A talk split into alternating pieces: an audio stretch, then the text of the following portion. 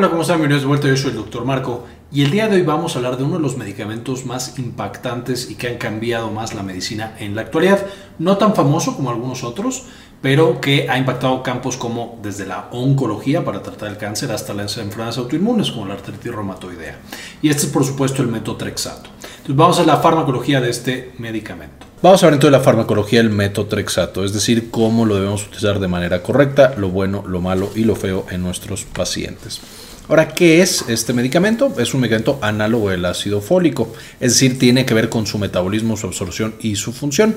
Es conocido también como un antimetabolito. Ahorita vamos a ver por qué, pero esencialmente es porque bloquea justo todos los procesos metabólicos asociados al ácido fólico y por lo tanto cuando lo estamos administrando es como si tuviéramos una deficiencia severa de ácido fólico.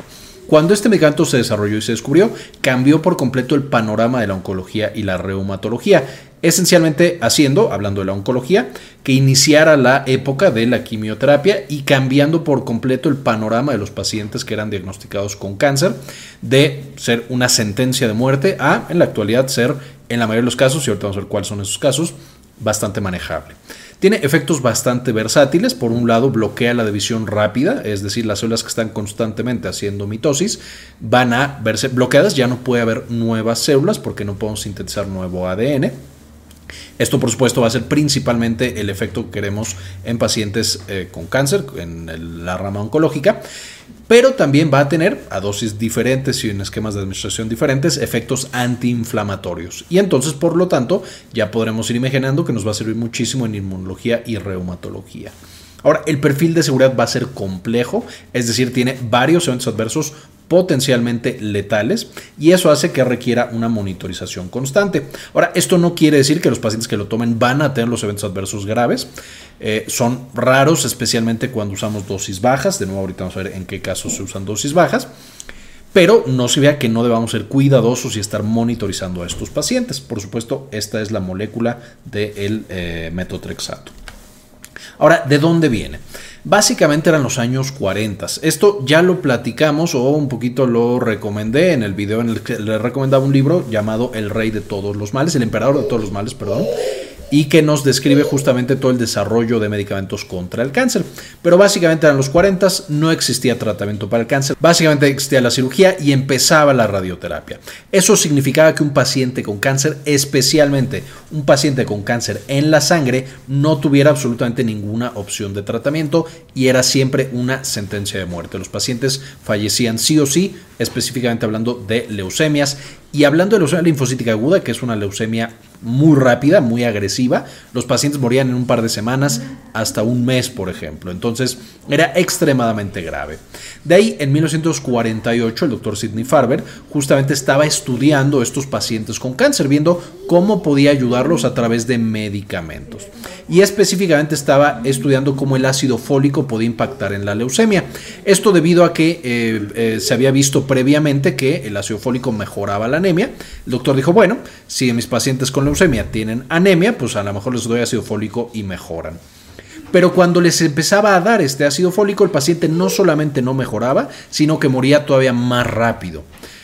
Esto por supuesto fue un gran impacto, los pacientes les iba mucho peor y llevó al doctor Sidney Farber a pensar lo opuesto. Entonces, si yo les doy ácido fólico y justamente empeoran más rápido y fallecen más rápido, a lo mejor si bloqueo el ácido fólico les va un poquito mejor.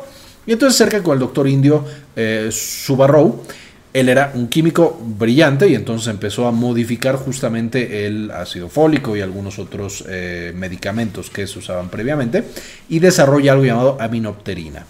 Esta aminopterina justamente deriva de un arma química usaba en la Primera Guerra Mundial y vio que esta aminopterina lograba bloquear justamente la función del ácido fólico. Y cuando la aminopterina se le administraba a 15 niños que tenían de nuevo leucemia linfocítica aguda, que es eh, la población que más frecuentemente lo tiene, vio que estos 15 niños sobrevivían meses con la leucemia. Y esto, por supuesto, es un realmente eh, cambio impactante. Una vez más, quiero que piensen que cuando se hacía el diagnóstico de leucemia linfocítica aguda en los 40, ya sabías que ese paciente el próximo mes iba a estar muerto. Entonces el hecho de que estos niños sobrevivieran por meses, por supuesto era un cambio de paradigma completamente inmenso y les daba a entender a los investigadores y a los médicos que había manera de prolongar cada, vez más la vida de estos pacientes. No solo eso, los pacientes pasaban de estar postrados en cama con anemias muy muy graves sin poder moverse a esos meses que les quedaban poder salir, poder jugar, poder tener algunas actividades. Ahora, el gran problema es que la aminopterina era muy difícil de sintetizar por diferentes cuestiones químicas, entonces lo siguen modificando y siguen buscando una manera más fácil de administrar y de sintetizar, y de ahí es donde aparece el metotrexate o metotrexato, como lo conocemos aquí en México. Este metotrexato empieza a utilizarse de nuevo en estudios de oncología en leucemias y obtiene de nuevo resultados buenos, especialmente cuando se empezó a combinar con otro tipo de intervenciones, con otro tipo de medicamentos que más adelante irían apareciendo y llegamos al mundo actual en el cual las leucemias en niños y los cánceres en niños ya no son siempre una sentencia de muerte. De hecho, el 90% de todos los niños con cáncer se curan, eh, el 10% desafortunadamente todavía fallecen, pero por supuesto es básicamente un cambio de 180 grados con respecto a como estábamos en estos años 40. Ahora, con este buen efecto que encontraban justamente en el cáncer, otros investigadores de otras áreas de medicina ven el efecto que tenía metotrexate y dicen, ok, a lo mejor podría funcionar en mi especialidad. Y los primeros fueron los dermatólogos, en los cuales en la psoriasis también tenían varias alteraciones, pensaban que era por la hiperproliferación de ciertos tipos de células lo empiezan a utilizar y encuentran que la psoriasis también tenía efectos positivos y disminuía la severidad de las lesiones. Y esto lleva a que en 1972 se aprobara justamente para la psoriasis, siendo de las primeras indicaciones fuera de la oncología del metotrexato. O metotrexate, voy a estar usando los dos términos de manera indistinta. Finalmente se sigue estudiando y en los años 80 ahora se empieza a utilizar para la artritis reumatoide, de nuevo por el buen efecto que había tenido en la psoriasis, que es una enfermedad autoinmune de la piel eh, particularmente. Entonces dicen, bueno, a lo mejor en articulaciones también funciona y en efecto también funciona en articulaciones. Más adelante vamos a ver que es diferente el mecanismo de acción y las dosis, pero esencialmente entonces el metotrexate va a poder ser utilizado y es utilizado hasta la fecha en muchos tipos de cáncer pero también en muchas enfermedades reumatológicas, autoinmunes, e incluso se está estudiando su efecto en otro tipo de enfermedades que tienen que ver con inflamación, como por ejemplo los infartos, etcétera, etcétera. No tenemos todas esas indicaciones, pero se están estudiando de manera activa. Ahora, ¿cómo va a funcionar? Cuando nosotros comemos ácido fólico, por supuesto es la principal manera de obtener esta vitamina o este cofactor, vamos por supuesto a absorberlo a través del intestino. En el intestino empieza su metabolismo, también el hígado participa y de nuevo muchas de las células participan. Esencialmente para facilitar el entendimiento de este proceso, entra a la célula el ácido fólico y va a ser sometido a una enzima conocida como dihidrofolato reductasa. Hay otras enzimas que participan, entonces esta es solamente la primera como eh, de, super resumen, después se pueden meter más a la bibliografía al final del video para ver estos pasos con más detalle, pero el ácido fólico tiene que pasar de ácido fólico a dihidrofolato, tetrahidrofolato y luego 5-metil tetrahidrofolato y luego 5-10-metil tetrahidrofolato. Es decir, va a pasar por diferentes pasos, siendo el último paso el 5-metil eh, tetrahidrofolato el que ya tiene mucha más actividad metabólica y es la que vamos a utilizar para todas las funciones del ácido fólico. ¿Cuáles serían estas funciones? Va a ser indispensable dentro de las células para producir purinas como adenina y guanina. Estas son, por supuesto, esenciales para la síntesis de ADN y de ARN, aunque también la adenina y la guanina modifican el sistema inmunológico de manera muy importante, ya sea activándolo o inhibiéndolo, y de nuevo ahorita vamos a ver un poquito con más detalle este punto. Y vamos a tener también que son esenciales en la síntesis de metionina y de cisteína. Es por eso también que cuando nos falta el ácido fólico vamos a tener hiperhomocisteinemia y mayor riesgo, por ejemplo, de coágulos y de trombos. Entonces, por eso es importante el ácido fólico. Si no tenemos ácido fólico y no podemos sintetizar nuevo ADN, nuestras células del cuerpo no van a poder, poder dividirse y entonces vamos a tener que estas de división rápida, pues simplemente no las vamos a tener. Cosas como la médula ósea, todas las células de la sangre, el recubrimiento del estómago, que al ser ácido, pues necesitamos constantemente recuperar las células que perdemos, de las cavidades orales, eh, por ejemplo, úlceras en boca, en nariz, También en pulmón podemos tener este, este proceso. Ya de aquí podrán entonces irse imaginando cuáles van a ser algunos de los eventos adversos asociados con bloquear este proceso de manera intensa por el metotrexate. Ahora, ¿Qué es lo que pasa cuando damos este fármaco? Bloqueamos primero que nada, hablando de cáncer, la dihidrofolato reductasa. Esencialmente bloqueando el resto de los cambios que tendría que subir el ácido fólico para las funciones que acabamos de decir y entonces no las vamos a tener. No vamos a tener, una vez más, ADN nuevo, ARN nuevo y por lo tanto no vamos a tener células nuevas. Esto, por supuesto, es malo para nuestras células que se dividen rápidamente. Una vez más, el estómago, eh, las células de la sangre, un poco el pulmón, el cabello, etc. Y es todavía peor para las células del cáncer, especialmente cánceres que se replican muy rápido, como la leucemia linfocítica aguda que mencionamos previamente. Entonces, esencialmente va a destruir todas las células cancerígenas porque no les está dando lo que necesitan para estarse replicando eh, bloquea el proceso entonces, como mencioné, no vamos a tener todo esto y vamos a impedir la replicación celular. Ahora, más adelante, como vimos, se empezó a investigar en otras especialidades. Ahora, esto es en dosis más bajitas.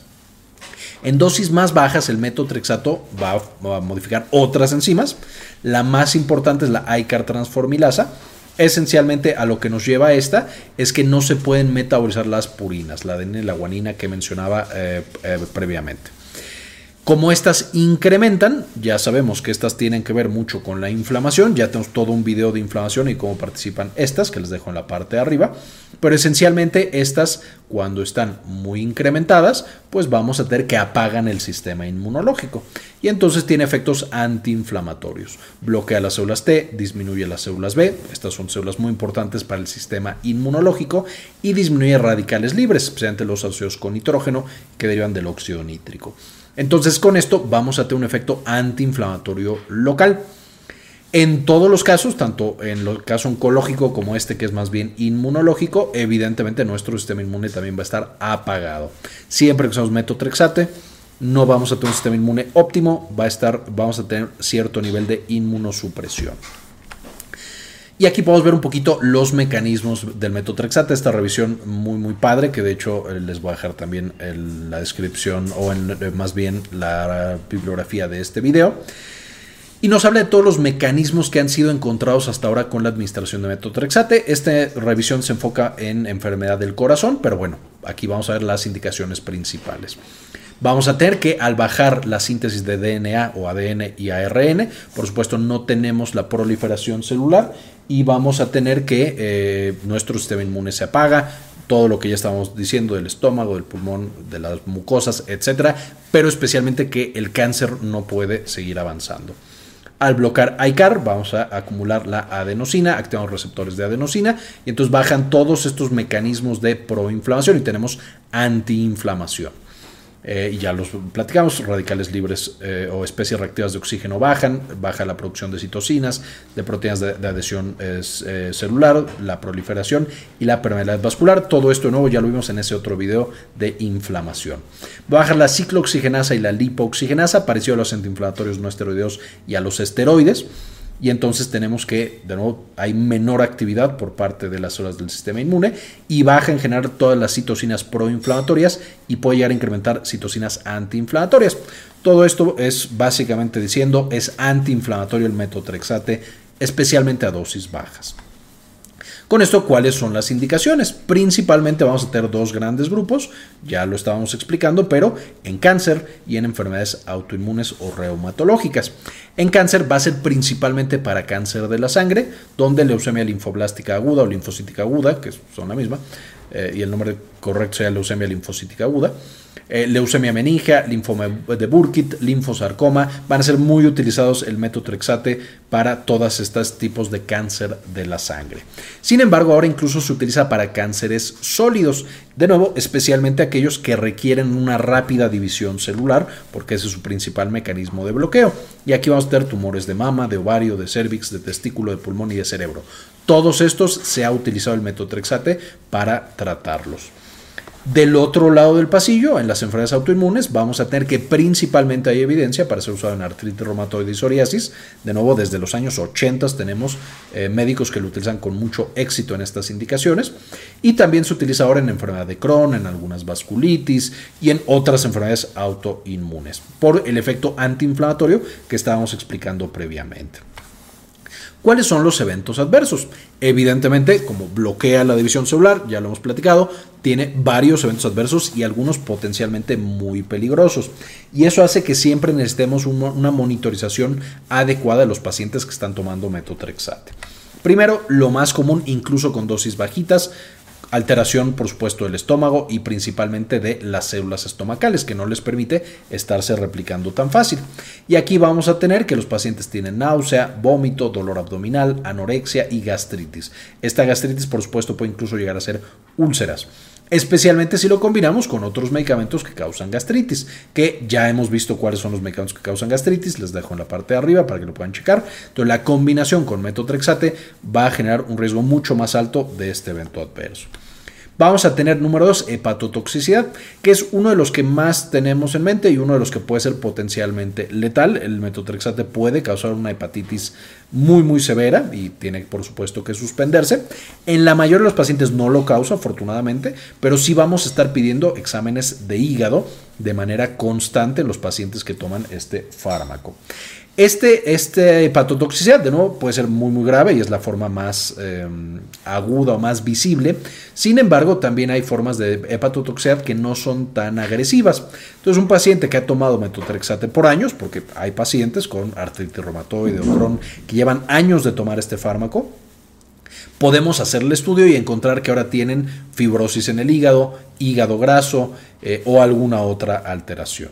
Entonces no solamente vamos a estar monitorizando para toxicidad aguda de, ah, mi hígado va a dejar de funcionar mañana, pero también tenemos que monitorizar estos eventos a largo plazo. De voy a tener daño en el hígado en 5 años, en 10 años y tengo que prevenir, por supuesto, de manera acorde. Vamos a tener lo mismo para el riñón, puede causar daño renal, una vez más, puede ser súper agudo, de en un mes ya no me sirven los riñones, pero más frecuentemente, especialmente en las dosis bajas que se usan en, enfermedades autoinmunes, vamos a tener que es daño que se va acumulando a través del tiempo y años después es cuando empiezo a ver alteraciones del riñón.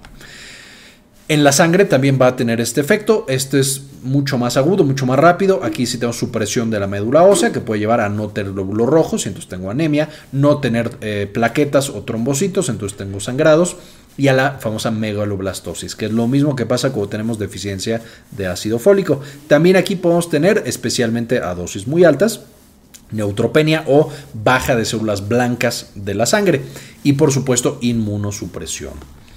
También podemos encontrar neuropatía, igual que pasa con la deficiencia severa de ácido fólico. Afortunadamente la neuropatía no es para nada tan frecuente como los otros que hemos mencionado hasta ahora. Hay toxicidad reproductiva ahí en el embarazo, por supuesto puede destruir directamente las células que necesitamos para embarazarnos, tanto óvulos como espermatozoides. Y también en el embarazo va a ser categoría X, es decir, es la peor categoría que existe, es un medicamento altamente teratogénico porque ya sabemos que el bebé, el embrión, cuando se está formando y está creciendo, pues necesita una muy rápida replicación celular. Evidentemente el metotrexate bloquea este efecto y no va a permitir que el bebé se desarrolle, entonces esencialmente es una pérdida del bebé cuando damos este medicamento. Y es por esto que más adelante lo vamos a ver, eh, usualmente se pide una prueba de embarazo negativa y también vamos a necesitar que la paciente utilice anticonceptivos, idealmente dos, para evitar un embarazo no planeado. Finalmente, también no tan frecuente, eh, un poquito más que, que probablemente la neuropatía, pero la neumonitis que es el daño en el pulmón. Un poco como si tuviera neumonía, pero sin una bacteria. Y es porque estoy generando daño en el pulmón por estos mismos efectos previamente mencionados. Finalmente, pérdida del cabello lo puede llegar a causar. También no es tan frecuente. A dosis más altas es cuando aparece más eh, y hay que considerarlo. Ahora, ¿con qué no combinar? Número uno, con ácido fólico y ácido folínico. Aquí lo pongo separado porque hay algunas circunstancias en las que de hecho sí se combina. Pero evidentemente podemos intuir que si yo doy ácido fólico y especialmente ácido folínico, que es ya la versión completamente activa del ácido fólico, pues estoy quitándole todo el efecto al metotrexato. Entonces es como si no estuviera tomando nada a lo mejor voy a tener solo la toxicidad sin los efectos que yo estoy buscando de este fármaco. Entonces, no combinar, de nuevo, hay algunas situaciones en las que se combina, por ejemplo, si el paciente tiene demasiados eventos adversos o una intoxicación, de hecho, el remedio o el antídoto es el ácido folínico, que de nuevo es la fase completamente activa. Eh, entonces ahí sí se combina. En algunos casos quedamos dosis muy altas de metotrexate para combatir un cáncer muy agresivo. Después podemos seguirlo de ácido folínico. Ahora, ¿cuáles van a incrementar este ácido fólico y, eh, perdón, este metotrexato y pueden incrementar el riesgo de eventos adversos? Primero, algunos fármacos que van a también dañar el estómago, por ejemplo, como AINES, y al mismo tiempo medicamentos que van a quitar este metotrexato de las proteínas de la sangre, que es como viaja usualmente, esencialmente incrementando la concentración de metotrexato. Y aquí, de los fármacos comunes que tienen este efecto, tenemos de nuevo los antiinflamatorios no esteroideos, algunos de ellos, los salicilatos, la warfarina, el valproato, los inhibidores de la bomba de protones, la ciclosporina y hay algunos otros. Entonces, este es un megato que tiene muchas más interacciones medicamentosas, es mucho más complejo de utilizar y por eso usualmente lo utilizan estos subespecialistas que mencionaba previamente. Aunque es muy importante que conozcamos este tipo de medicamentos que de nuevo han cambiado la manera en la que eh, especialidades completas operan y tratan a sus pacientes. Ahora, por la complejidad que tiene el metotrexato, es de los primeros medicamentos que hablamos que van a necesitar pruebas antes de que nosotros lo empecemos a utilizar. Y esencialmente lo que queremos encontrar es si el paciente ya tiene una predisposición o ya tiene daño en alguno de los órganos que tienen un mayor riesgo de daño por metotrexato y de esa manera o no darlo y cambiarlo por otra eh, sustancia, otro fármaco o prevenir ese daño de alguna manera. De lo que vamos a pedir antes de empezar el medicamento es una biometría hemática para ver que no tenga anemia y todo lo demás que de nuevo puede causar este fármaco. Pruebas de función renal, principalmente creatinina, urea y un examen general de orina. Pruebas de función hepática, de nuevo, esto antes se piden solamente como las tradicionales de las enzimas hepáticas, bilirrubina, eh, etcétera, etcétera, pero a largo plazo vamos a ver que estas pruebas se repiten y se agregan algunas otras, como es un examen para fibrosis y para esteatosis hepática. Vamos a pedir una radiografía de tórax y una prueba de embarazo negativa. Negativa es como tiene que salir para que podamos empezar el medicamento. Si es positiva, de nuevo, no podemos empezar metotrexato. De tórax solo es para ver que no haya previamente una infección importante y que podamos con metotrexato empeorar justamente la infección que ya tiene ese paciente, el daño pulmonar y que vayamos a tener una complicación mucho más grave. ¿Cómo se utiliza? Hay dos eh, esquemas principales o dos eh, en general. Aquí incluso cada uno de estos esquemas tiene una mayor complejidad. Entonces, por ejemplo, en oncología vamos a empezar con una dosis inicial de 2.5 miligramos cada 24 horas a 10 a 25 miligramos. Esto es eh, dosis diarias, es lo que quiero que se queden. En oncología se usa todos los días el metotrexato. Usualmente en oncología, depende del tumor, vamos a tener dosis muy, muy diferentes. Entonces, por supuesto, ya que estemos con cada paciente, tenemos que ver cuál es la dosis correcta para esa indicación. Y usualmente en oncología ya ni siquiera se da solamente 2.5 miligramos, por ejemplo, sino que se da en dosis en miligramos por metro cuadrado, que es calculando por la superficie corporal del paciente y frecuentemente vamos de 15 a 40 miligramos por metro cuadrado. Entonces podrán ver cómo el metotrexate en oncología sea súper especializado y entonces ya incluso cada tumor tiene eh, o cada tipo de cáncer va a tener una dosis específica y demás.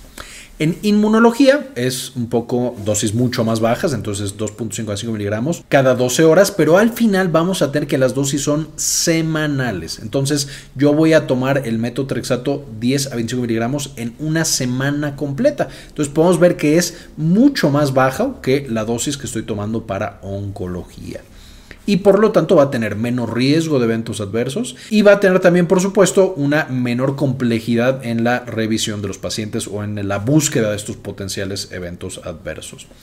Ahora, el metotrexato tiene también la facilidad de que tiene presentación oral, es decir, tomado en pastillas, pero también inyectado de manera subcutánea, intramuscular, intratecal, es decir, directamente en cerebro, y esto por supuesto nos va a servir mucho para tumores en cerebro e intravenoso.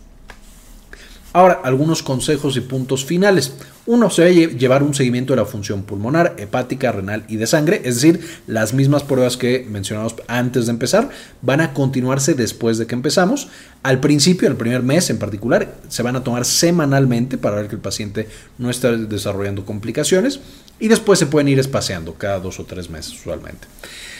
Dos, vamos a necesitar estar pendientes de infecciones y específicamente de cualquiera, porque el paciente está inmunosuprimido, es un paciente que tiene alto riesgo de infecciones, y eh, vamos a checar que no tenga reactivación de otras infecciones, especialmente severas como la tuberculosis. Entonces muchas veces se hacen pruebas para ver si el paciente ya tuvo contacto con el bacilo y ahí lo tiene metido. Eh, y también usualmente en sitios endémicos de tuberculosis, como es México, vamos a pedir en, dentro de las pruebas previas a empezar el metotrexate, justo esta prueba para detectar si el paciente tiene tuberculosis latente o no. Ahora, si un paciente está tomando y quiere embarazarse, entonces tiene que suspenderlo y esperar al menos tres meses a terminar el metotrexate para poder embarazarse. Si no, el riesgo de pérdida y de malformaciones severas sigue siendo alto. Por esta misma inmunosupresión, que el sistema inmune no logra contener infecciones, virus, bacterias y hongos, debemos tener cuidados con vacunas que tienen vector vivo, es decir, que están inyectándonos pedacitos o, más bien bacterias inactivadas o virus eh, que están así medio atontados. ¿Por qué? Porque nuestro sistema inmune puede que no logre contener una vacuna que en un paciente sano no causaría ningún problema. En estos pacientes puede literal causar la infección que estamos tratando de prevenir y puede ser bastante peligroso. Es clasificación X durante el embarazo, esto ya lo mencionamos, pero es la peor clasificación, entonces siempre debemos evitarlo en un paciente que está embarazada, en una paciente que está lactando o que ya se quiere embarazar. Si tenemos un paciente que por error tomó una dosis de más o que tiene insuficiencia renal, es decir, menos de eh, una depuración de menos de 50, eh, mililitros por minuto, vamos a tener que estos pacientes tienen un riesgo importante de que se les acumule el fármaco. También cuando toman estos otros medicamentos pueden incrementar la dosis sin darse cuenta en sangre de metotrexato. En ese caso que tenemos intoxicaciones, podemos administrar ácido folínico, una vez más, porque eso revierte un poco la deficiencia tan severa de ácido fólico de manera más o menos rápida. Y también hay otro antídoto, hay otros dos, pero bueno, otro importante, que, bueno, eh, además del ácido folínico, vamos a dar otras vitaminas del grupo de la vitamina B, que justamente ayuda a quitar un poquito la toxicidad por falta de ácido fólico. Y otra muy importante es la gucarpidasa, que esta disminuye en 15 minutos el 97% de la concentración de metotrexato en la sangre y eso permite que las enzimas que están siendo inhibidas recuperen su función. Entonces vamos a tener maneras de rápidamente bajar este fármaco para proteger al paciente si ya está teniendo una intoxicación o eventos adversos severos. Entonces, afortunadamente existen estos tratamientos para contrarrestar el efecto del metotrexate. Básicamente esta es la información que quería presentarles. Con esto espero que ya sepamos un poquito mejor manejar este fármaco tan importante. Eh, finalmente le dedico este video a algunos de los miembros del canal que nos apoyan con una donación de 1 o 2 dólares al mes. Y este video se lo dedico a Henry Blachke, Emanuel Suárez, Antonio Guizar, Moni Leigh, Aldo Novelo, Jorge Sebeltrán, Delia González, Mike Angelo, Doctora Milis, Saúl Reyes, Diego Aceves, Rosaura Murillo, Pablo Antonio, Gilberto Argueta, Javier Mejía, Hernán Gustavo, Sandy Oliva, Enrique Segarra y Luis Ernesto Peraza. Muchísimas gracias por el apoyo que nos brindan cada mes. Y les dejo la bibliografía, la que saqué la información para este video, para que ustedes también la puedan consultar y puedan ver más de este fármaco tan importante. Muy bien, esto fue todo por el video, espero les gustara, le entendieran, puedan apreciar lo importante que fue el descubrimiento y la aplicación del metotrexato en la medicina en general. Con esto terminamos y como siempre, ayúdenos a cambiar el mundo, compartan la información. Muchas veces me preguntan por otras redes en las cuales pueden seguir nuestro contenido y seguir aprendiendo con nosotros. Les quería mostrar nuestra página de Instagram de Clínica Cares, donde vamos a encontrar mucha información acerca de salud en general, dirigida justamente a los pacientes.